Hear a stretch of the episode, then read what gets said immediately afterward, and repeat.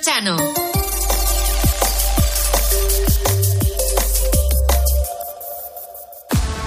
¿Quieres que el partido te vaya como anillo al dedo? Descubre el My Match en exclusiva en Winamax.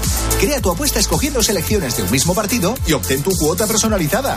Imagina tu escenario ideal gracias a My Match y pon una cuota a tu intuición. Winamax, las mejores cuotas. Juega con responsabilidad solo para mayores de 18 años. Última hora en Cope. Estar informado. Buenas noches. En Estados Unidos, Estados Unidos ha derribado el supuesto globo espía procedente de China que llevaba varios días sobrevolando el país, concretamente en Carolina del Sur, en el este. Ahora sus restos están siendo recuperados del mar para conocer los detalles de la misión. Desde Pekín defienden que se trata de un dirigible con fines de investigación meteorológicos, pero la defensa estadounidense mantiene que buscaba vigilar sitios estratégicos. Y es que la zona que sobrevolaba en un principio en el estado de Montana se encuentra uno de los tres campos de misiles nucleares que hay en territorio norteamericano, por lo que Estados Unidos lo interpreta como una violación de su soberanía. Guillermo Pulido es politólogo y analista de estudios estratégicos y ha pasado por Mediodía Cope. Dado que se ha desplazado por áreas estratégicas, pues lo más seguro que sea eso de espionaje, ¿no? China no es la primera vez que en los últimos años ha enviado esta clase de globos, ¿no? Hacia Estados Unidos y no es por investigación científica, sino que tienen un fin pues, de espionaje y militar, ¿no?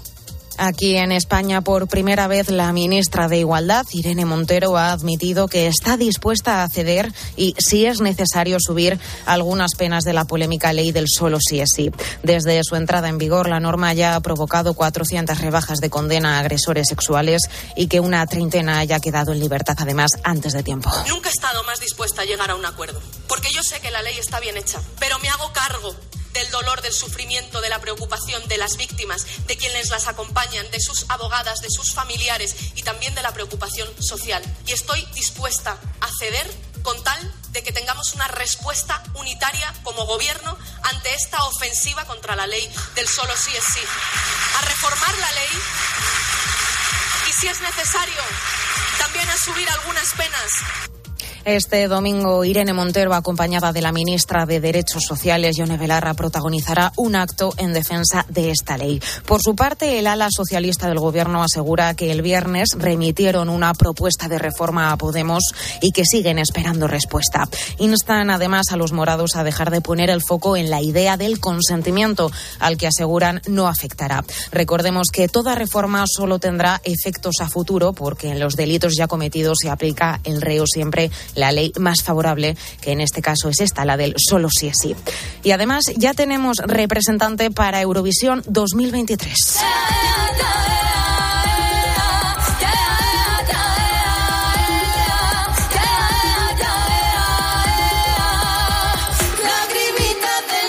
Es Blanca Paloma que esta noche ha sido la ganadora de la segunda edición del Benidorm Fest con su propuesta flamenca EAEA, lo que la convierte en la apuesta de España para el Festival Europeo que tendrá lugar el próximo 13 de mayo, ya que nuestro país pasa directamente a la final en Liverpool. Blanca Paloma era una de las favoritas junto con el artista canario Agoney, pero finalmente el voto del público ha decidido que la cantante alicantina consiga su billete para Liverpool con esta apuesta flamenca con sonidos electrónicos dedicada a su abuela. Con la fuerza de ABC.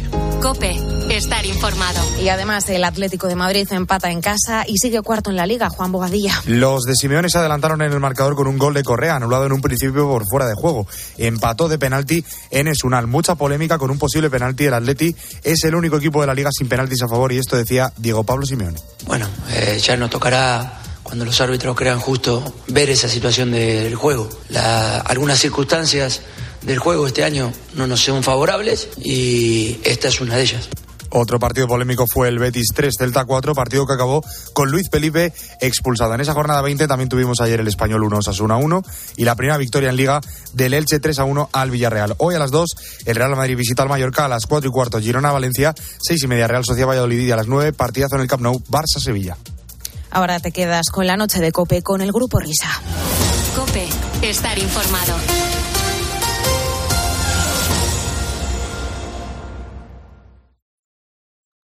Señoras, señores, chicos, chicas, Hola, ¿qué tal? qué malo. Ay, qué malo estoy.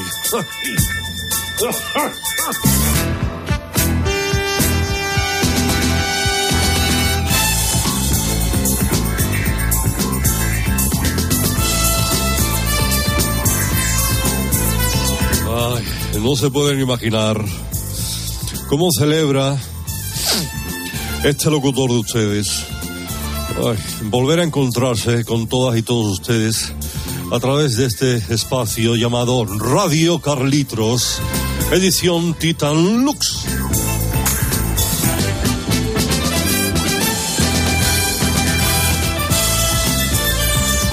Y con permiso vamos a comenzar eh, hablándoles de María Encarnación Sánchez Palacios, Encarni o la hija de la Matilde, que así se la conocía en Argamasilla de Calatrava, Ciudad Real. Eh, María Encarnación fue una chica con gran inclinación musical.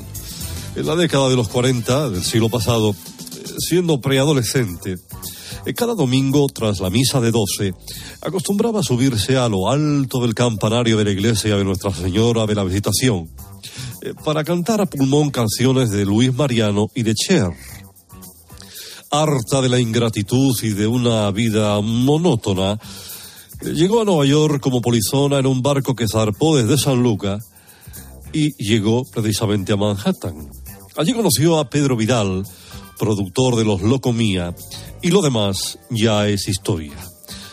Mundialmente se dio a conocer como Dionne Warwick y este fue su gran éxito.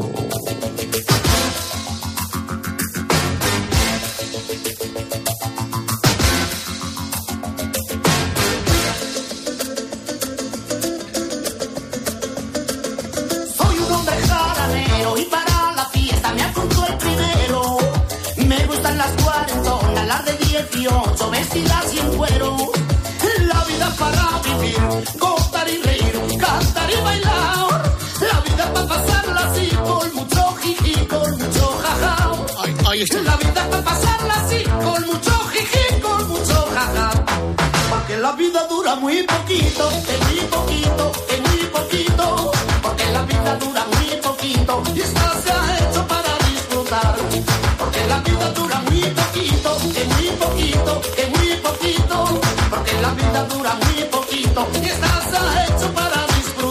claro, esta es Dion Warwick de la primera época, ¿no?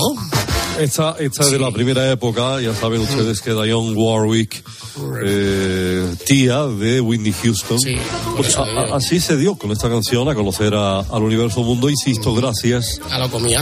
al productor Pedro Vidal de Los Locomía. Exactamente. Bueno, vamos a hacer un juego. ¿Quién, ¿Tú crees que está peor, tú o yo? O sea, vamos a. Vamos, no sé por ahí, ¿eh? Háblame, háblame un poquito, Fernando, a ver cómo estamos. Mira, mira, ¿Cómo- qué malo, qué malo, qué malo, qué malo. Oh, Horror, tú, horrible, tú. horrible.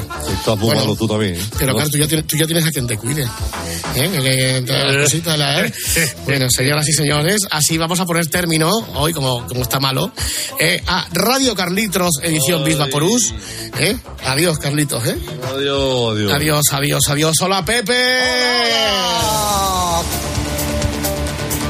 Comienza la noche del grupo Risa. Coño, habrá que subirle el sueldo. La de los insomnes, la de los borrachos, la de los colgados, la de los crápulas, la de los sonámbulos, la de los currantes, la de los amantes, la de los taxistas, la de los barrenderos, la de los pibones, la de los moscones, la del sonido hipersensible, la de la cadena Cope.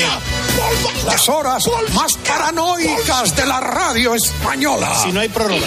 Hola, Churri. La noche del grupo Risa. En la técnica, alguien habrá. En el control central, vete tú a saber. En la central de los anuncios, ni el tato. En la animación general, Areuca. En la descoordinación, no hay ninguno. Más que nada porque en este programa Sí, no sí, coordina sí, sí, nadie. sí, sí, sí. La noche del grupo Risa. Y al baño. Congratulations. Los responsables de estas tracanadas radiofónicas son, por orden de aparición, Óscar Blanco el Whopper, Fernando Echevarría la Agustina de Aragón, David Miner el del sabor de los tierra. La noche del Grupo Risa. Dirigen este espacio, bueno, dirigen, esto no lo dirige nadie, va con piloto automático. Ellos, los desheredados, los perseguidos por la justicia, los que merecerían Estar en preventiva. preventiva. La noche del Grupo Risa. Adelante, Grupo Risa. Muy buenas. Vamos, vamos, vamos, va- hombre.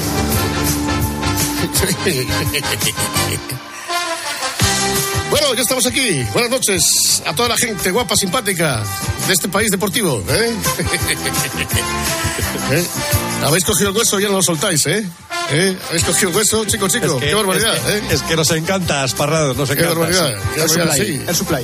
Eh, Air Supply, Air Supply, nos vas a poner un poquito de supply, eh, música de los 80, Whopper, de los 80, de los discos de vinilo, de los auténticos. ay, ay, ay, ay. Bueno, vamos a ver qué pasa hoy en, en el circo de la futbolitis española. Pero antes, la radio del choque choque, con el saludo a todos los que estáis currando, eh, a toda la gente simpática. ¿eh? Qué barbaridad. Aquí estamos, vendiendo el pollino hasta las 5, a vender el pollino.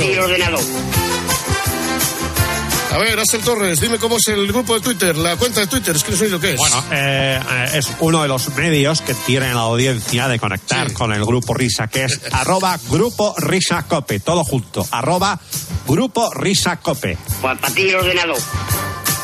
Ahí estamos, arroba grupo Risa Cope. A ver ese correo, correo electrónico, Axel.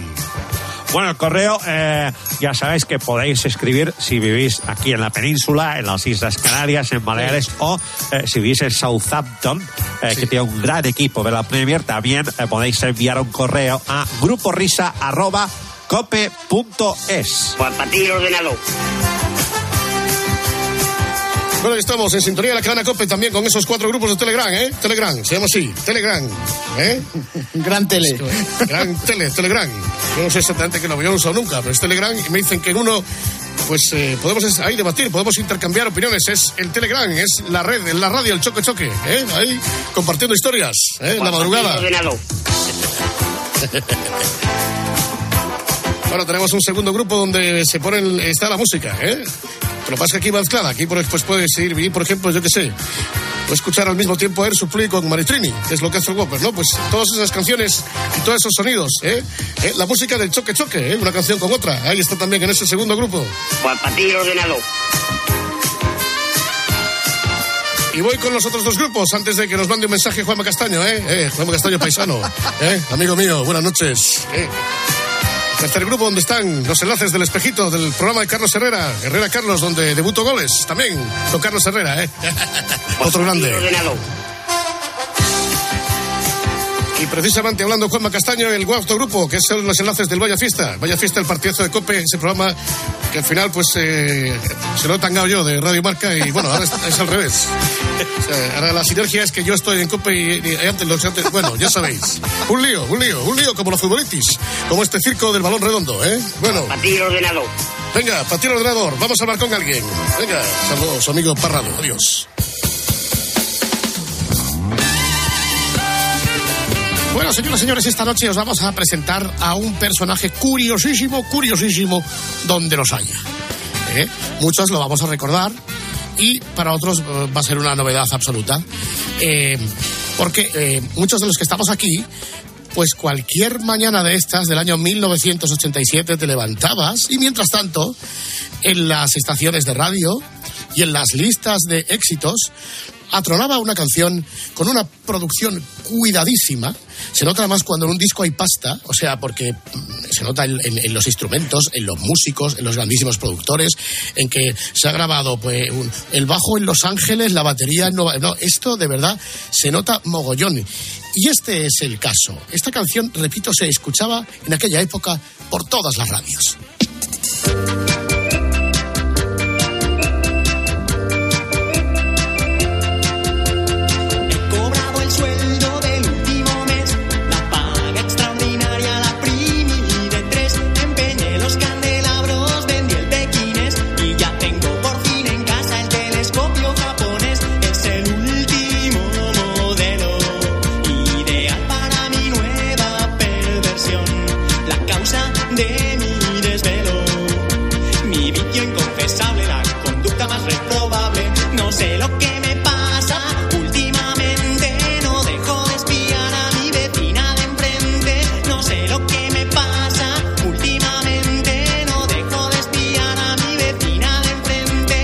Vecina, así se llamaba la ópera prima de Un pingüino en mi ascensor.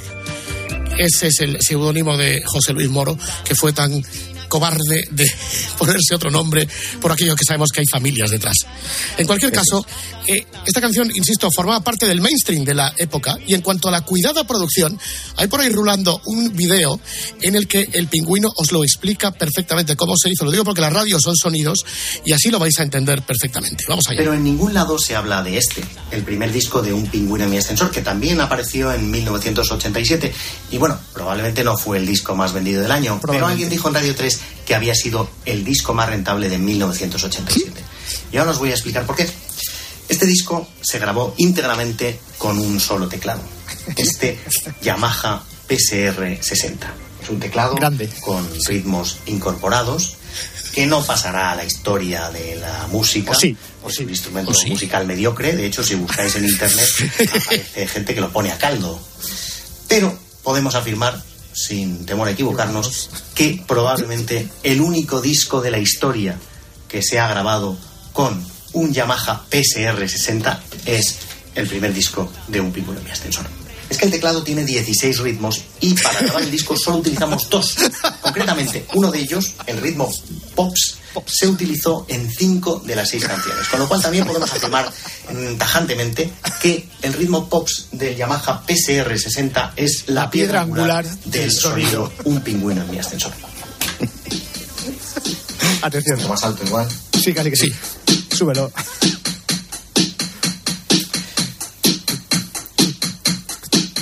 Aquí salió un número uno. La ventaja de este teclado es que, eh, como tiene ritmos automáticos, no hace falta saber tocar mucho. Tú pones los dedos en el acorde y él solo hace el acompañamiento. Impresionante. Es que, es que en la radio son sonidos, pues creo que os enteréis de cómo va esto.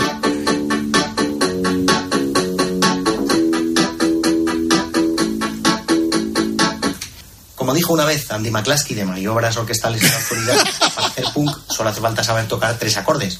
Para hacer pop electrónico solo hace falta saber tocar un botón. Bueno, pues yo creo que ha sido un tutorial interesantísimo. Hola José Luis, hola Pingüino, muy buenas. ¿Qué tal? ¿Cómo estáis? Eh, ser un gran músico es- es- está sobrevalorado, ¿no? Absolutamente. Bueno, es que definamos qué es ser un gran músico. Entonces yo, yo siempre digo lo mismo y, y Mario me, me apoya en esto. Lo malo de, de saber tocar muy bien es que te empeñas en demostrarlo. Y esto es un gran error, ¿no? Porque la gente no quiere escuchar solos de guitarra de seis minutos por lo general. Entonces es mejor no tocar demasiado bien. Esta es la teoría. Eh, eh, insisto, el pingüino en mi ascensor, que era eh, por no dar tu nombre en la familia, por una frase que Bueno, se te mira, ocurrió. eh, una de las razones es esa, no quería avergonzar a mi familia. Y la segunda es que poner mi nombre eh, habría sonado a cantautor, que era lo peor que se podía ser en aquella época. Sí, es verdad. ¿Tienes el disco de José Luis Moro? Ah, sí. No, no, no, no, no, no, no, no. O sea, te esperas una cosa ahí con la guitarra, letras profundísimas. Había que evitar eso a toda costa. De todas formas, eh, eh, según tengo entendido, eh, hay una historia un poco extraña con el nombre del primer disco de un pingüino que me gustaría que nos clarificases. ¿Qué fue lo que Sí. pasó con, con el nombre? Bueno, pues pasó que, que yo, el, primer disco salió con, bueno, los primeros, en, eh, con una compañía independiente de la época, con Draw, que era una compañía maravillosa, pero un poco caótica. Y, y- y, bueno, pues el, el primer disco se iba a llamar, como tantos primeros discos, con el nombre del grupo, Un pingüino en mi ascensor. Y yo le encargué la portada a unos amigos que eran ilustradores, hicieron una portada muy bonita con un pingüino tocando el piano y la firma, porque ellos se llamaban David Yang y Guillermo Ginés, y la firma entonces en el piano pusieron Yang y Ginés. Bueno, el disco se manda la, la- la- la foto a la imprenta para que lo hagan y el de la imprenta dice, a ver, ¿esto cómo se llama? Un pingüino en ascensor, esto será el nombre del disco. Y el grupo se llamará Yang y Ginés, que es lo que pone aquí. Y en el lomo del disco pone Yang y Ginés, un pingüino en mi ascensor. Entonces tú buscas hoy en internet Yang y Ginés y se encuentran, pues hay un tío en México que, que, que cuelga una rola muy buena de, de Yang y Ginés, la de mi café y tal, y la pone. Pero bueno, los derechos los cobraste tú de todas formas, ¿no? Tuyo. Es- bueno, sí, lo que hubo lo cobré yo. Los pingües, pingües. Pingües, pingües, pingüinos, exactamente. O sea, tú estabas estudiando Derecho, eh, la especialidad de empresas en el ICADE, Eso es. eh, carrera que terminas, No me ha servido mucho, pero, pero bueno, sí, sí, decidí que había que acabar aquello. sí. y entonces es cuando descubres el, el mundo de la música y es cuando vamos a llegar al pingüino en mi ascensor. Tú me imagino, no sé, que serías fan de muchísimos artistas, asiduo de muchos conciertos. No sé, ¿cuáles eran tus, tus influencias por aquella época? Bueno, hombre, yo era muy fan de, de todo lo que era la nueva ola madrileña, que luego decidieron llamarlo la movida. Entonces, bueno, yo pues a finales de los 70 y principios de los, de los 80, que fue cuando, cuando abandoné los 40 principales y descubrí que existían otra, otro tipo de música, pues Sí. bueno, a las que los Pegamoides, Aviador Dro, los Nikis, a los que vi el otro día de teloneros de Carolina Durante el, el viernes pasado, maravilloso. Y bueno, pues todos, todos estos grupos fueron un poco la, la los que a mí me decidieron a, "Jo, yo quiero, yo quiero hacer lo mismo que esos tíos, que me parece súper divertido. Y fueron la principal influencia. Luego a nivel letras, pues también he mamado mucho de Javier Crae o del teatro de Muñoz Seca, yo qué sé, bueno, bueno. Bueno, si no está de más porque tú, al igual que yo, eh, yo creo que eres un amante de las rimas consonantes, ¿no? De hacerlas bien, ¿no? No, de hacer las chapuceras, ¿verdad? Absolutamente, absolutamente, sí. El otro día me, me- regalaron por Reyes un libro de Bob Dylan que dice que hay que huir de, de la, al- todo lo contrario, hay que huir de la no rima, o sea, yo Claro. no sé. entonces sí, sí, yo soy un, yo soy un obseso de la, la, la mayor felicidad del día para mí es encontrar una rima como, como es una tontería de rima, eso me hace muy feliz. Y entonces, eh, ¿cómo es el momento en el que cae ese teclado PSR y en el que surge la oportunidad de grabar un disco? O sea, ¿cuál es la transición? En, en mi casa había, bueno, cierta tradición de que, de, de que había que aprender a tocar algún instrumento. Mi madre decidió que yo tocara el acordeón. Joder, hombre, es el instrumento Jesús, menos Jesús. sexy que existe en la tierra. Y, Y pesado, además. Y, además Pesado, pesado, pesado sí, sí. Y yo, bueno, rápidamente intenté desligarme de aquello. Y luego de repente se pusieron de moda, a finales de los 70, se pusieron de moda los teclados, los, los órganos estos familiares, ¿no? De, con ritmos y tal. Que, así, rollo- sí, sí. Y entonces, eh, bueno, pues, eso, eso es, los Yamaha. Y a mí me apuntaron a un cursillo para aprender, me, me hizo mucha gracia. Y las primeras canciones las compuse en un órgano de estos de, de ama de casa, de tocar villancicos en Navidad. Y luego convencí a mi padre de que me regalara, me regalara un, el, el PSR este, que además recuerdo la frase que me dijo que fue, te voy a comprar este teclado porque ya me he dado cuenta que la música para ti es un hobby y nunca te vas a dedicar a ella. En fin. Y, y entonces, nada, pues cae el, el- el teclado y cuándo, y cómo, y por qué grabas el disco. La verdad es que bueno, todo el mundo dice, "No, qué difícil fue tal. Yo, la verdad es que lo único que tuve que hacer, mandé una maqueta cuando empecé a hacer las primeras canciones, mandé una maqueta a un concurso que hacía una emisora en Madrid. Eh, me llamaron, me dijeron, no has ganado, pero me ha gustado mucho la maqueta y tal. Y al año, el mismo tipo me, me- me llamó y me dijo, ¿quieres grabar un disco? Te he conseguido un contrato con Dro. Y, y la verdad es que, bueno, pues salió así de fácil. no- y la verdad es que funcionó muy bien y Pero, seguimos ahí. y tú, cuando grabas el disco, lo hacías con la esperanza de. Bueno, yo no, no tenía ninguna esperanza, lo que, lo que tenía era un subidón de joder, macho, las canciones estas que yo hago en mi casa le han gustado al- a Servando Caraballar, que era el, el líder de Aviador Dro, que, que yo era súper fan y el dueño de Dro. Y bueno, ya con eso yo ya era feliz, ¿no? Me- ya que pasara con aquello ya me, era un poco lo de menos. O sea, cuando tú estás hablando de maquetas, te refieres a algo como esto. No se ha roto la radio, ¿eh? Es que la que bomba suena- por un lado, exacto. Suena por un lado del teclado y por otro Sí, lado sí. suena la voz. Claro. Lo podía haber corregido, pero hemos dicho, no, No. vamos a dejarlo así. Estamos, están ustedes escuchando el canal izquierdo en el caso de que su radio sea en estéreo. Pero igual por una media no. no Ahora, No, todavía no falta parte de no, la todavía intro. no. Este también es el PCR, ¿eh? Sí, sí, himno pops, el ritmo pops.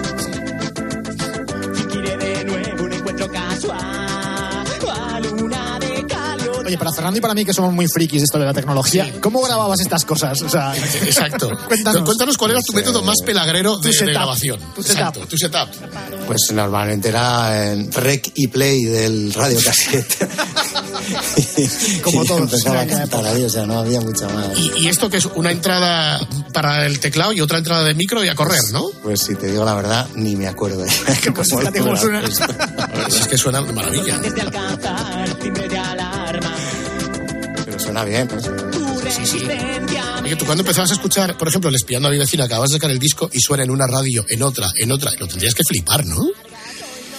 Bueno, yo lo flipé, sí, sí. Yo, es que no. Pero Bueno, sí, antes. Es que yo no, bueno, yo, hombre, yo, joder, cuando yo veía a todos aquellos grupos, yo soñaba con ser como ellos, pero en mi vida me imaginé que, que iba a pasar, ¿no? Así que, bueno, la verdad es que fue, fue bonito. Bueno, y de repente te ves rodeado de gente a la que tú estabas admirando. Lo digo porque hay una foto por ahí rolando de los 40 principales en la que está la florinata del pop español de todos aquellos años. Eh, así de memoria recuerdo que estaba gente de la Unión, creo que estaba Ana Torroja. Y tú estabas ahí en medio. En medio, ¿Cómo, sí, sí. ¿Cómo te Esa sientes? fue, bueno, bueno, yo flipándolo, claro. Eso fue la, esa fue la presentación de la gira Coca-Cola del año 89. Eh, que sí, que estaban los Ronaldos, la Unión, los Rebeldes, Gabinete Caligari, Mecano. Y, y a mí siempre me contaron que, que yo entré ahí de rebote porque la hija del presidente de Coca-Cola por entonces era muy fan mía y me dijo a su padre que tenía que meterme. Que tenía que meterme. claro, yo creo que es al que menos al que menos le pagaban y tal, pero bueno, yo estaba ahí. con- pero tú eso fue en la presentación en, en O Madrid del- de, de la gira. que es el fenómeno sociocultural musical de la época. Tú estabas con todos estos, ya estaba contado por ti, con el dúo Sacapuntas, que era entonces lo que, lo que se llevaba. lo, que, lo que más pegaba, sí. con el pulgar y linterna. Luego ya, claro, ya haces el segundo disco, ya incorporas a Mario Gil, a partir de ahí ya la trabajas en el ascensor. Si lo comparas con Espiando a mi vecina, ya es la NBA. Eso ya empieza a sonar de otra manera. Que entonces tú ya te defines como que tú ya solo tocas teclado con, con mano derecha, ¿no? Sí, sí, en las partes fáciles. Sí, sí. Deja de llamar a la portera. Contigo no hay más Este es el resultado de la maqueta que estabais oyendo antes. en esta violación. Atrapados en el ascensor. Bueno, y coros también, ¿eh? Uf. bueno, bueno, ya estoy. Es el, no. Atrapados en el ascensor. Yo creo que esto ya, eh, José Luis, es un salto cualitativo importante, ¿no? Yo, yo, fíjate, de todas maneras, creo que me gusta más cómo suena el primer disco que el segundo. No, a mí también, ¿eh? A mí también. Porque el segundo, además, yo creo que la cagaron en algo. Suena, a- aparte del, del, del, del nasal pop, que es como definimos nuestro estilo, eh, tiene un punto Benny Hill, yo creo que aceleraron, no sé qué hicieron, pero está como un poco acelerado. Entonces, A ver, esto es mucho más auténtico, o sea, esto es más, eh, o sea, como si fuese Dylan con la guitarra, pues lo mismo, tú con un solo teclado y cantando, ya está. No, y entonces eh, me imagino que además esto, los 80, que eran la- las grandes giras, por ejemplo, de Michael Jackson eh, y muchos artistas Queen, muchos artistas parecidos, claro, tu puesta en escena me imagino que era mucho más sencilla, ¿no? Bastante más fácil de hacer. Sí, sí, era un poco más discreta. Sí, sí, sí. Sí, bueno, ya sí, al, sí. al principio iba yo solo, al principio iba yo solo con el, con el Yamaha este, luego ya... Con el mismo Ah, Yamaha. Con el mismo Yamaha. Te aseguraste por lo menos, ¿no? Para hacer los bolos. Quiero decir, lo llevarías a una compañía de seguros y le pondrías ahí una buena póliza, un fly case o alguna cosa. Hombre, claro. Piensa que si te estropea el Yamaha, te- se te cae la gira. Se cae, Claro. no, no, se cae, se cae todo. Sí, sí, sí. ¿Lo sigues como- teniendo? mi ¿Está en mi subasta? Sí, sí, ¿Sigues lo sigo teniendo? De hecho, el, el año pasado hemos celebrado 35 años de aquel disco y hemos hecho íntegramente la- las seis canciones con, con la tecnología punta de, de esa época. Bravo, bravo. Y la verdad es que ha sido, ha sido muy grande. Extraordinario. Sí, sí. Digamos que tú que durante una época has sido un triunfador, ¿qué cuota de tu triunfo tiene esa voz nasal característica tuya? Bueno, yo creo que mucha, yo creo que mucha. Yo siempre digo que, hombre, ahí está por un lado el juego de piernas, que es importante, pero luego la voz, eh, es verdad que ahí hay una discusión entre los Ramazotti y yo, somos Pues los, sí, claro. los reyes del nasal pop, pero yo creo que claramente le, le- le gano por, por goleada, sí, sí. Me hizo mucha gracia porque cuando saqué el, el primer disco, en, en una entrevista en la radio, en Radio 3 creo que fue, me encontré en un pasillo a alguien de los toreros muertos y me dijo, joder, tío, es que esta de- esa voz que pones, no que pongo, es la que tengo, tío. No, no, no, no, esa voz la pones a posta y es la hostia. No, no, no, Oye, es la que me sale, tío, o sea, no.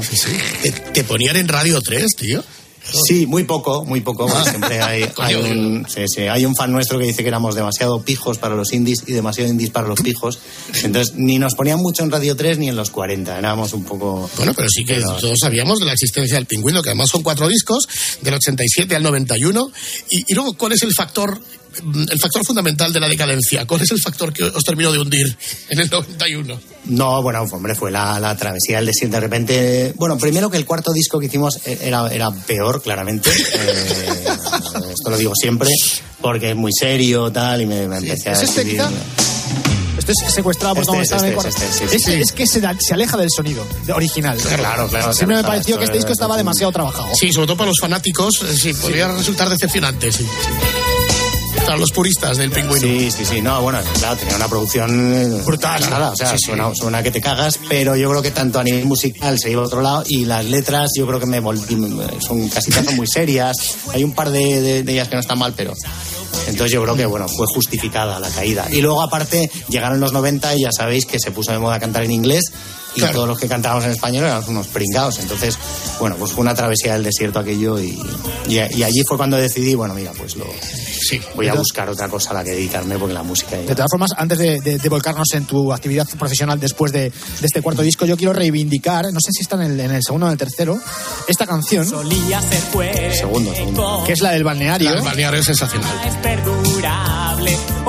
No, hemos dicho todavía nada de las letras, que hoy el Ministerio de Igualdad seguramente no dejaría pasar la mitad, pero bueno, obviando eso, yo siempre he dicho que esta es una de las canciones, esta canción es una de las baladas más importantes de los años 80 en España. Lo, digo en serio, esta canción necesita una versión a piano ya. O sea, el estribillo es pura lírica. Y lo digo completamente en serio, ¿eh? además. Nada como las aguas termales para mi problema de cervicales, mis afecciones. Fíjate, las, las rimas son perfectas. Claro, claro, lo que te decía yo, es el respeto. La, Pero en este balneario la comida es asquerosa, las enfermeras espantosas, el servicio es demencial. Y ya tengo avisado al notario para que desherede a No, no, no. Me sé los arreglos. Es No, no, aquí se lució Mario. ¿eh? que me metió en este. Estoy harto de puentes medicinales, de baños en oscuro. La parte esta que sube, eh, imagínatela con la voz de Ramazzotti. Sí.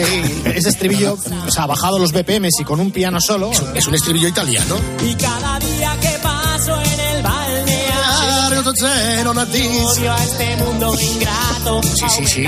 Sí, es, es Sandro Jacobe o algo por el Es estilo. algo ¿eh? así, sí, sí, Laura sí. Pausini, sí, sí. Laura. ¿Y lo, que esto del balneario que fue experiencia personal o qué? Pues eh, la verdad es que no me acuerdo cómo, cómo salió esta canción. Yo, bueno, sí, sí. Honestidad. No sé, no sé si, la verdad es que no, no, es que no, no me acuerdo si tenía algún caso cercano de alguien que había metido en la residencia o algo, pero Pero en este año 2022 llevamos ya un tiempo que salvo lo que es el reggaetón y algunos fenómenos, ¿por qué crees que lo retro ha vuelto con tanta fuerza? Me pasa a decir la frase que yo siempre te atribuyo a ti, que no sé si es tuya o no, pero me parece que sí, que es la de la- el Remember de los 80 está durando más que los 80. Es tuya, ¿verdad? sí. No, esto me lo dijo Casi que alguien sí, que, ¿eh? me pareció genial, sí. Casi que sí. Es buenísimo eso. Mis fans que vienen a verme ahora dicen, joder, claro, no íbamos en los 90 pues estábamos teniendo hijos. ¿Cómo? ¿Cómo? Sí, sí, eso, eso dicen, que empezaron a tener hijos y no tenían tiempo de venir a los conciertos, entonces volvieron en, en, eh, a partir del 2000, sí. Hombre, yo a los 80 no iba a los conciertos porque no tenía dinero. En los Sí, 90 bueno, ya tenía dinero y ya iba a los conciertos.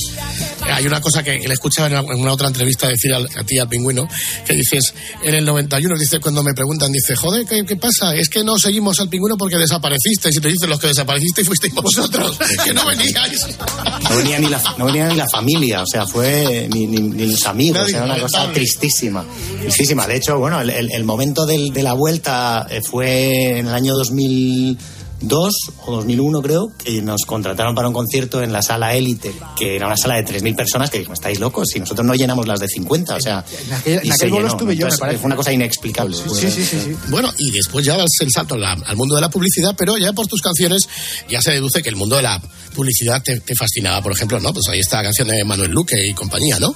Y luego, pues, ¿cómo se produce esa transición de la música al mundo de la publicidad? Porque tú entras en alguna agencia, pero hasta que te estabilizas, ¿cómo es la cosa esa?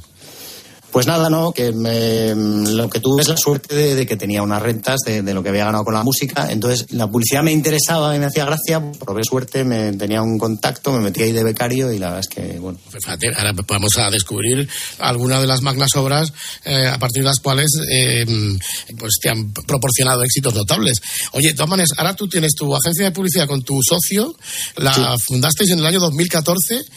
¿Y cuándo os cayó el Ondas? ¿A los cuatro meses después? ¿A los cinco meses después? A los, a los seis meses, a los seis meses de fundar nos, nos dieron el, el Ondas a la mejor agencia, sí, sí. Oye, es ¿y que- cómo se hace eso? Porque nosotros llevamos 30 años en la radio y no hemos rascado bola, tío. Bueno, es que igual la categoría publicidad es más fácil, ¿no? No sé, tío, no sé. Qué diplomático, de verdad. Pero, pero, hombre, llegar... ¿Por qué A campaña era que...? Tenía- teníamos tres campañas, las tres que habíamos hecho, que una era para el 11811, el número de teléfono, otra era para una cosa muy rara de seguros, y, y nos dijeron, es que han sido las tres más votadas de todo lo que había. Entonces fue un subidón aquello, claro.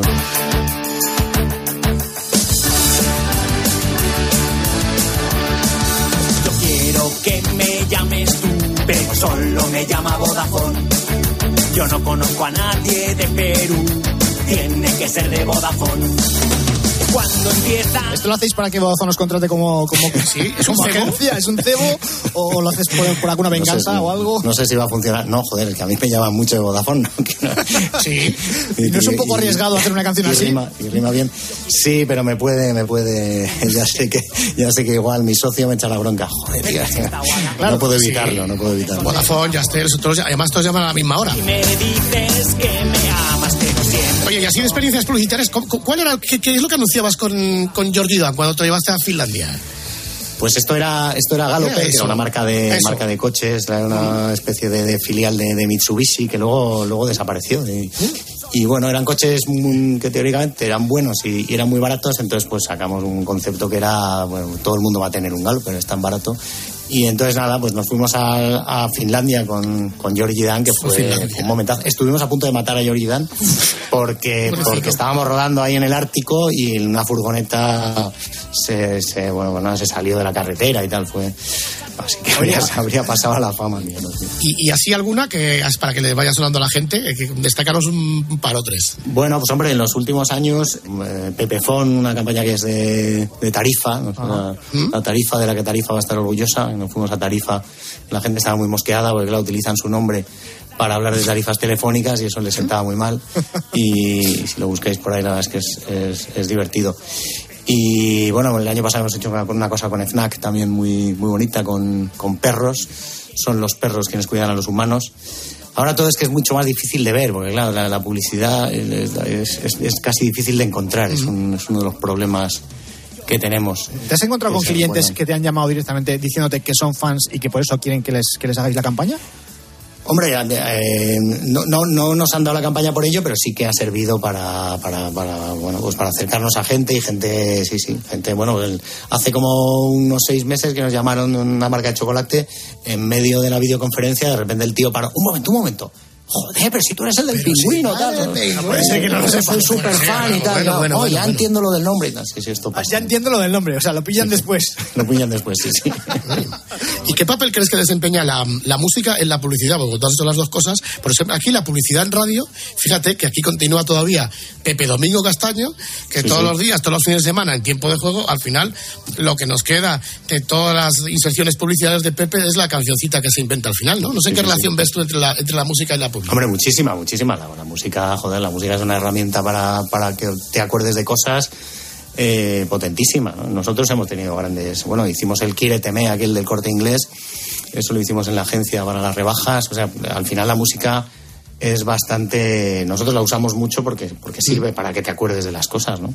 Bueno, y aparte de la faceta profesional y la faceta como cantante, eh, háblanos de tu punto coleccionista, porque tienes algunas cosas en casa bastante curiosas, sobre todo lo de los caramelos peces, es una cosa que no deja de llamar la atención. Bueno, yo, yo empecé a coleccionar todas esas cosas que de pequeño mis padres no me compraban. Entonces, eh, pues por ejemplo, me gustaban mucho los álbumes de cromos, pero no en mi casa no compraban bucaneros, ni, ni bonis, ni tigretones. Ni panteras rosas. Ni, me- ni panteras rosas, me costaba muchísimo. Y entonces, entonces me empecé a comprar, eh, yo colecciono álbumes de cromos, entonces eh, colecciono recortables de, de indios y vaqueros, que eso se jugaba cuando era pequeño. Y lo de los pez, no me acuerdo, fue un día en una, sí, creo que fue en una tienda de, de chucherías en Galicia donde yo veraneo, que de repente vi un Spiderman ahí y dije, joder, me voy a comprar esto. Y de repente empecé a coleccionar y ahora tengo 700 aquí en, En la en mi casa, sí. O sea, pero la habitación esa la tienes en plan mausoleo barra museo o la tienes operativa, quiero decir, la puedes, dejas tocar las cosas cuando llega alguien a casa. No, no, no, no, no. De hecho, las, las, No las se tengo pegados, los tengo pegados con, con doble cara porque antes los tenía ahí y el efecto dominó era una tragedia, pero vamos. No, no, aquí entra poca gente. De hecho, el polvo se lo saco cada dos años. Aquí tampoco. Pero ahí no- esa habitación es la que no se limpia de la casa. Eso es. Bueno, y entonces, ¿cómo se compagina ahora el rollo de estar trabajando de persona seria, es decir, de traje, de, de corbata, de etiqueta, eh, con gente importante además y que se deja la pasta en el tema de la publicidad, y al mismo tiempo estar trabajando haciendo, pues voy a decir entre comillas, el chorra cantando canciones de toda la vida? Bueno, en el fondo tampoco la publicidad es una profesión muy seria, ¿no? Yo no, no- o sea, tiene, tiene, tiene sus puntos de conexión, con lo cual tampoco... Y la música, joder, si es que para mí es como una especie de hobby, es un hobby que me lleva tiempo, pero es verdad que nosotros, Mario y yo, eh, ya no sabemos las canciones, no, no ensayamos Claro, más que... que ensayamos en las pruebas de sonido. De vez en cuando pues hacemos alguna nueva, que yo en la pandemia sí, sí que he hecho un montón de canciones nuevas, que, que estas son las que están en este último disco. Pero normalmente no, no, no requiere demasiado tiempo. Entonces, fines de semana y ya está. Y como me divierte mucho, pues se saca tiempo. Ahora los de la fiscalía le buscan Esto es una versión que es una cosa un poco particular porque el pingüino suele hacer canciones originales. que hay en ese malecón. Déjale algo a la casa real. Sí, además esto nos suena porque nosotros solemos hacer versiones y entonces pues ahí nos sentimos más identificados a la hora de hacer, claro. Esta, esta versión además tiene una historia graciosa porque, porque cuando la hice, eh, mi padre me llamó. No, José Luis, estoy muy preocupado por esto que has hecho y tal. De, Por esto que has hecho. que esto no es peligroso, tal. Entonces ya me acojo, ¿no? Entonces, Tengo, entonces, un amigo de una de mis hermanas es abogado penalista y ya le llamé, oye, Eduardo, ¿no? Mi padre me acojonado con esto y tal. Me, y me dijo, bueno, mándame la canción. Y te llamo por la tarde. Entonces me llamó y me dijo, a ver, José Luis, tengo que decirte que tras descojonarme, eh, descarta toda preocupación porque el delito de injurias a la corona no ampara a los consortes. Es una frase Ah. que se me quedó, con lo cual podía darle ahí a Urdangarín que no había problema. casa real.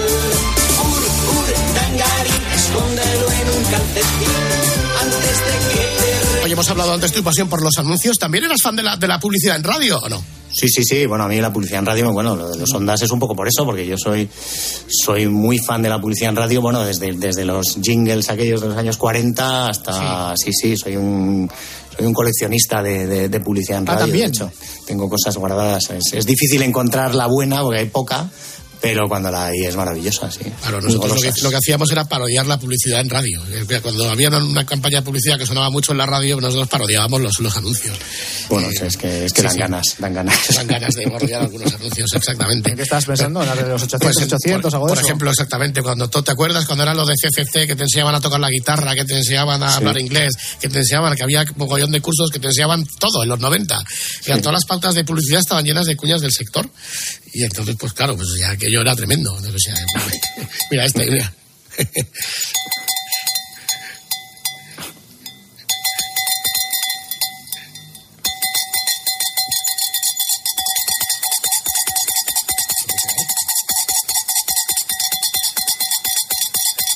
A ver a dónde vamos.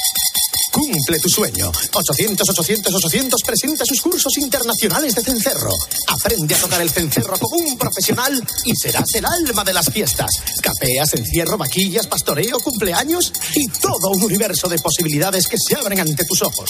Serás la envidia de vecinos, parientes, compañeros, amigos y pastores. Conviértete en un maestro del cencerro. Cursos internacionales de cencerro 800, 800, 800. Con el primer fascículo, el babajo. Pues está, como ves, una cuña con, también con un coste de producción notable. sí, sí, sí, también. Pues no, no te creas, encontrar un cencerro de verdad hoy en día es cosa complicada. Es complicado, sí, sí. deportivos. De todas maneras es difícil ahora, o me imagino que habrá cambiado mucho la manera de vender publicidad antes con grandes spots para televisión que os dejabais una pasta que ahora por las redes sociales, ¿o no?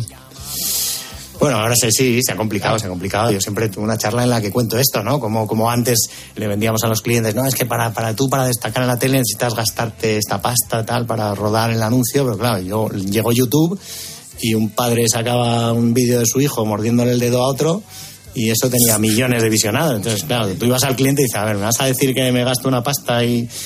Entonces, claro, sí, hemos tenido que buscarnos un poco la vida y nos han dado un poco collejas que nos merecíamos, además, ¿eh? Eh, de todas formas, entonces, al final, ¿qué es más fácil? ¿Hacer publicidad para radio, para televisión, para redes sociales o qué es más difícil?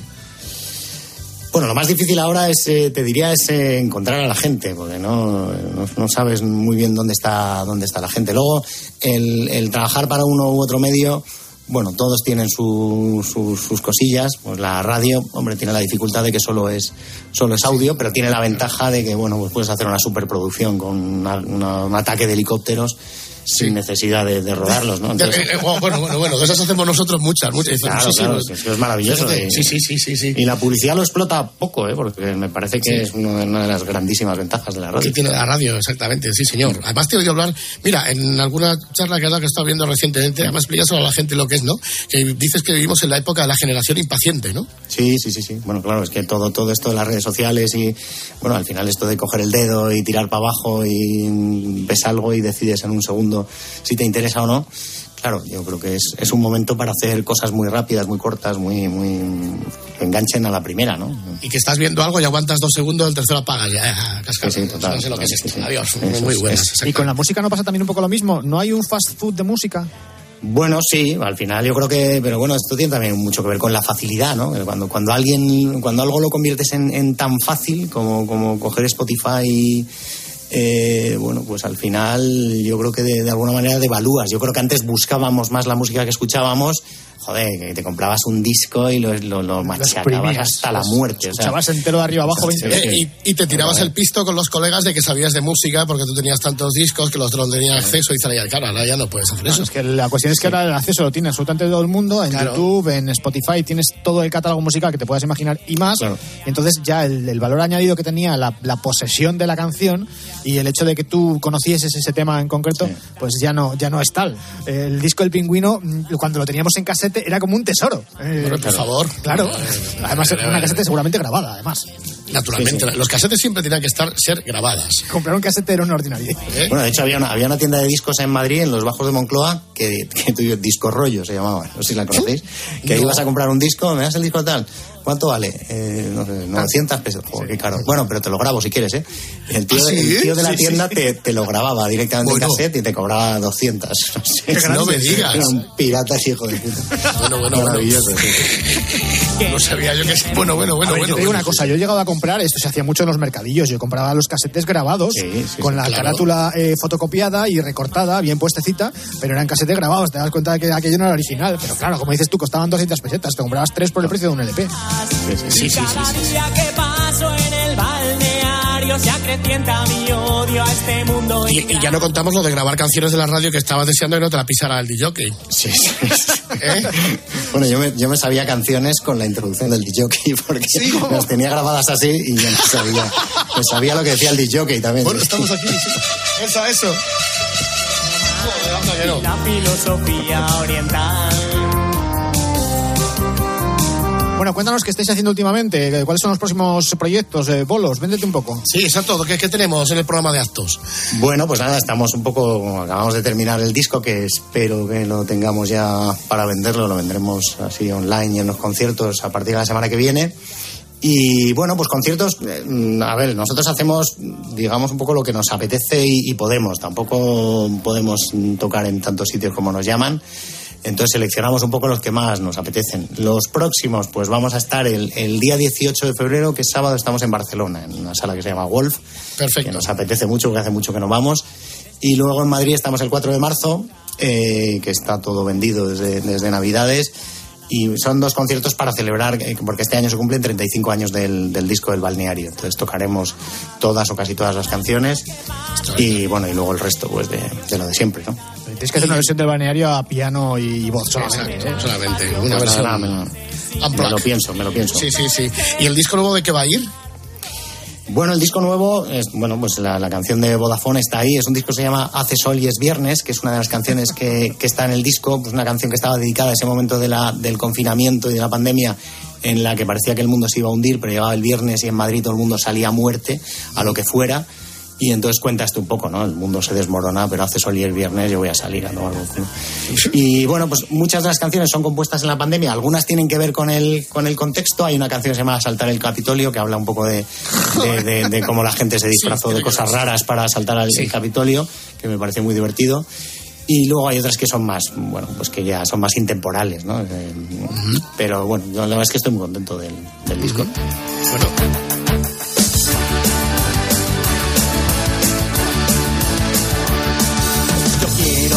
me llames tú, pero solo me llama Vodafone. Yo no conozco a nadie de Perú, tiene que ser de Vodafone. Cuando empieza a sonar, corro para descolgar. ¿Te, te cortas ahora a la hora de componer letras? Quiero decir, igual que antes hacías cosas sobre hablar de violaciones en ascensor y demás. eh, Autocensura. ¿Hay autocensura ahora en tus letras? Mm, Poca, poca. Poca, pero bueno, algo hay siempre, joder, algo hay siempre. Sí, pues no Pero- debería pero, haber, eso es pero tirando a poca, tirando a poca. Yo tengo la suerte de que, siempre lo digo, afortunadamente la repercusión de mi música es bastante pequeña, entonces no merece la pena demandarme ni denunciarme. Yo creo que Esa los la- juzgados, en los juzgados hay expedientes, hay expedientes mucho más importantes, ¿verdad? Que, que- que tener que juzgar a un Claro, claro, pero, pero eso me pasó también con el disco de versiones. Claro, esas- estas versiones que, que- yo hago con las letras cambiadas, teóricamente hay que pedir permiso. porque que pedir permiso, hacer sí, una, claro. Hay que hacer una cosa es hacer una adaptación literal y otra cosa es, claro, en vez de guayas, guayas, decir foie gras, foie gras, o en vez de vuelo en Ryanair, en vez de Lois in the Air, vuelo en Ryanair. Como, claro, eh, no, no me lo habrían aceptado nunca. Entonces, lo bueno es que como no, no, no se entera casi nadie, pues no pasa Claro, nada. claro, eso va a ser-. ¿Esta es la de Fabras? Sí, sí, la de guayas, guayas. gras, sí. Ni las ostras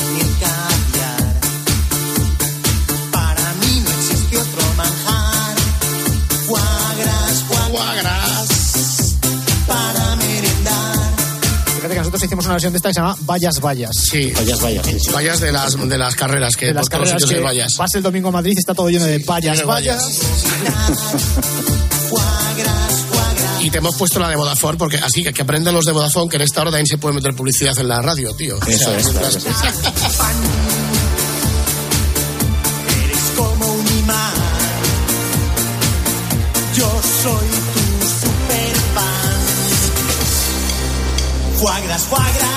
gras. ¡Ay, la claqueta!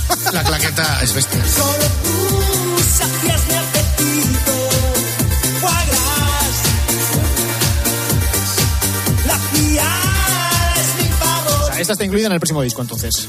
No, no, no. Esta forma parte de un disco que sacamos en 2017 que Vale. se llama Es- Espantapalomas. Es un disco que como, como teóricamente esto no se podía hacer, no viene el nombre de un, ascensor, No viene. está camuflado en un dispositivo, en un dispositivo para espantar palomas. Entonces eh, viene una cajita, viene el disco, viene una cuerdecita para que lo, cuelgues, lo cuelgues en el balcón y, bueno, si lo pones pues se escuchan las canciones, pero, pero es un disco clandestino. Ah, o sea, es un disco de estos Ah. que se utilizan para, para cuando no quieres que te entren los pájaros en casa. Claro, que la gente cuelga CDs en los balcones. pues sí, claro, sí, es que yo no sé si funciona el, eso, el dispositivo definitivo para espantar a las palomas, espantapalomas. sí, sí.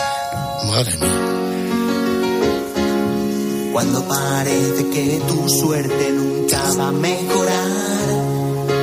Cuando la vida te maltrata como un animal. Cuando nada te sale bien. Arriba. Puedes buscar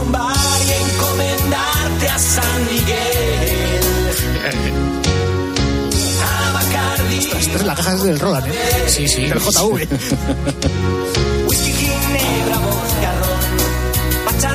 Entonces este es el disco clandestino, dices, ¿no? Digámoslo así. Sí, bueno, esta canción, no está, esta canción es, eh, no ha llegado a sacarse en disco nunca. O sea, Ah, no más clandestina todavía. todavía. Más Sí, clandestina sí, está todavía. súper clandestina. está Porque, súper- entonces, ya tú en, en total, tu obra, ¿cuántos discos tienes en total? De estudio, nueve, Sí, nueve discos. ¿nueve? está el- ¿Nueve? luego está el disco en directo, sí, sí. Vale, Ya puedes hacer una caja. Sí.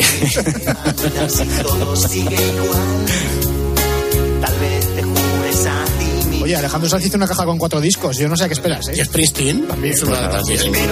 Pongo a ello, ¿eh? Pues señoras y señores, habéis conocido la vida, obra y milagros de una autoridad dentro del mundo de la publicidad que también fue número uno en la música y sin saber cómo ni sin saber por qué, pues eh, han coincidido ambos factores y todavía sigue rulando, haciendo cosas, haciendo campañas y cantando las dos cosas a la vez. ¿Qué más se puede pedir?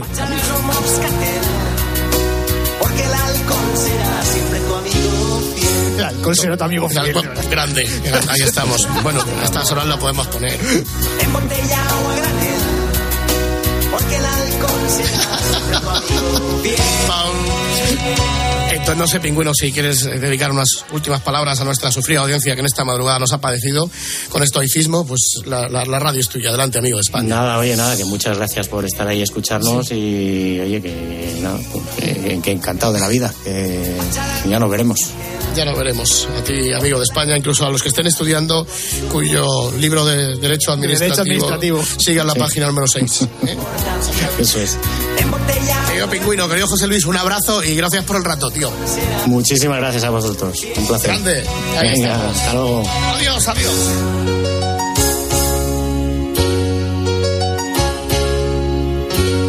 Escuchas la noche. Con el grupo Risa. Cope. Estar informado. ¿Has escuchado a Herrera?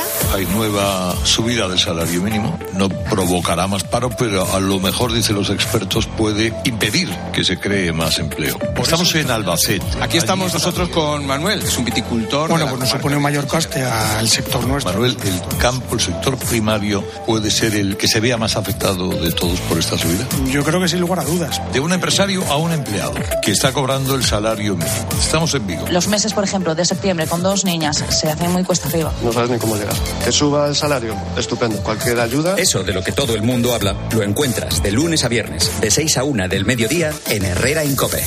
Con Carlos Herrera. Par o impar, rojo o negro, low and play o low and play. Ven y siente la emoción de la ruleta en directo con crupieres reales sin moverte de casa. Regístrate en lpcasino.es y deja que la suerte haga el resto. Rápido, seguro y fiable. Dale al play con lpcasino.es. Solo para mayores de 18 años. Juega con responsabilidad. Escuchas la noche. Con el grupo Risa. Cope. Estar informado. Esto es la noche con el grupo Risa. Acuérdense que les van a preguntar. Y entonces, Gregorio Parra, ¿qué nos han pedido para acabar la hora? Pues mira, eh, Sergio Carayol en Twitter nos pedía la llamada de Kiko, dice, yo creo que es Roberto Gómez, al hotel. Sí, al Hotel Mirasierra, el, el hotel Calle Madrid, el Eurostars, preguntando por Álvaro Morata cuando jugaba en el Chelsea. Ah, hombre, sí, con Roberta. Esta es. Bienvenido al Hotel Eurostars Madrid Tower. Sí, sí, Rogamos sí, sí, sí, permanezca a la espera. Aquí estoy. Eurostars Madrid Tower, la tienda de Roberta, ¿en qué puedo ayudarle? Sí, eh, Roberta, buenas tardes. Eh, ¿Me podrías pasar, por favor, con Álvaro Morata? Mi nombre es Roberto Gómez. ¿El señor Gómez? Sí, dígame. No, no está disponible ahora mismo el señor Morata. Bueno, eh, eh, ¿le podría dejar un mensaje? Claro, dígame. Vamos a ver. Apunto. Claro. Morata se va. Vale, un segundito. Apunte. Sí, Morata se va, sí, coma, Morata se queda. Vale, A, eh, a continuación, Morata se va, sí, coma, Morata se queda, queda, de nuevo. vale. Y eso dos veces. ¿Me lo puede repetir si es tan amable? Claro que sí. Sí. Morata se va, Morata se queda. Morata se va, Morata se queda, queda. Correcto. Vale, le mando el mensaje así tal cual, ¿verdad? Sí, y mi nombre es Roberto Gómez. Creo que somos, eh, tenemos el mismo nombre, ¿no, Roberta? Claro. Claro que sí. Berta, ¿no? Me imagino. Sí. Como a mí, que me llaman Bobby. Ah, qué bonito. Nunca lo había escuchado. Oye, Roberta, eh, escúchame una cosita ya por último, si eres tan amable. Sí. Álvaro no hace noche en el hotel, ¿no? Porque Eh, me imagino que, que se irán para, para, para Londres. Lo tendría con salida mañana, O sea, Mor- Morata se va. pero en realidad Sí. no sé si dejan el, el, el hotel hoy mismo. Seguramente sí. O sea, Mor- Morata se queda, ¿no? No. O sea, que no sabes si esta noche Morata se va o Morata se queda. ¿Tiene ofertas? ¿Para esta noche? Sí. Sí. Morata se va. Sí. Pero puede que se quede porque tiene la noche puesta ahí. No. Em, Porque tiene como- ofertas. Eso, siendo un grupo, Sí. em, han reservado desde hoy am, con salida mañana, pero en realidad no sabemos si se queda mm, esta noche Sí, también sí, o sí, si no, sí, no sí, sé sí, los sí, sí, planes, sí, sí, lamentablemente, sí, del sí, sí, señor. sí, sí. O sea, que no sabes si esta noche Morata se va o Morata se queda. Sí, sí. O sea, que Morata se queda. Supuestamente sí, O sea, Morata se va. claro. Claro, que estoy aquí apuntando y que me estoy liando un poquito, Roberta. Que ha sido, ha sido de verdad muy amable. ¿eh? Oye, eh, dime la dirección de- del hotel y, y te voy a mandar un, un calzado deportivo. Vale, perfecto. ¿Qué, qué modelo te gusta? Mm, es indiferente, señor. Mira, yo tengo el modelo G de Burgos. ¿Lo conoces? Eh, no, la verdad no. Es que soy italiana, entonces no me. Ah, eres no me- italiana. ¡Hombre! Pues yo tengo un grandísimo amigo que es Fabio Capello. ¿Conoces conoces a Fabio Capello? Sí, cuando que estuvo en el Real Madrid, de que- la Roma. ¿Tú eres de la Roma? Sí, yo sí. Te voy a regalar la tienda entera. Vamos, porque Fabio Capello estuvo en el Real Madrid, estuvo dos temporadas, y el Real Madrid, ya que no sabe lo que hizo, ganó dos ligas. ¿Y sabes por qué? Porque era amigo de Roberto Gómez. Ah, Perfecto. Entonces, ¿Morata se va o Morata se queda? Eh, no lo sé. Y si eres tan amable ya, Roberta, por último, ¿me puedes eh, repetir lo que has escrito antes del mensaje? Aquí tengo Morata se va, Morata se queda, Mora- Morata se, que, se va, Morata se queda, queda. G de Burgos. Vale, perfecto, ningún problema. Muchas gracias. Un abrazo. Hasta luego. Bueno, y después de Morata solo quedan escuchar las apasionantes noticias de las dos, la una en Canarias, y vamos a por la hora vintage.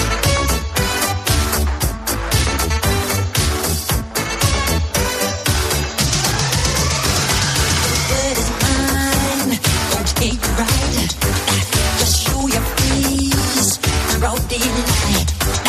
I'm feeling you. Wanna how I feel? Wanna your mind? Don't you come on.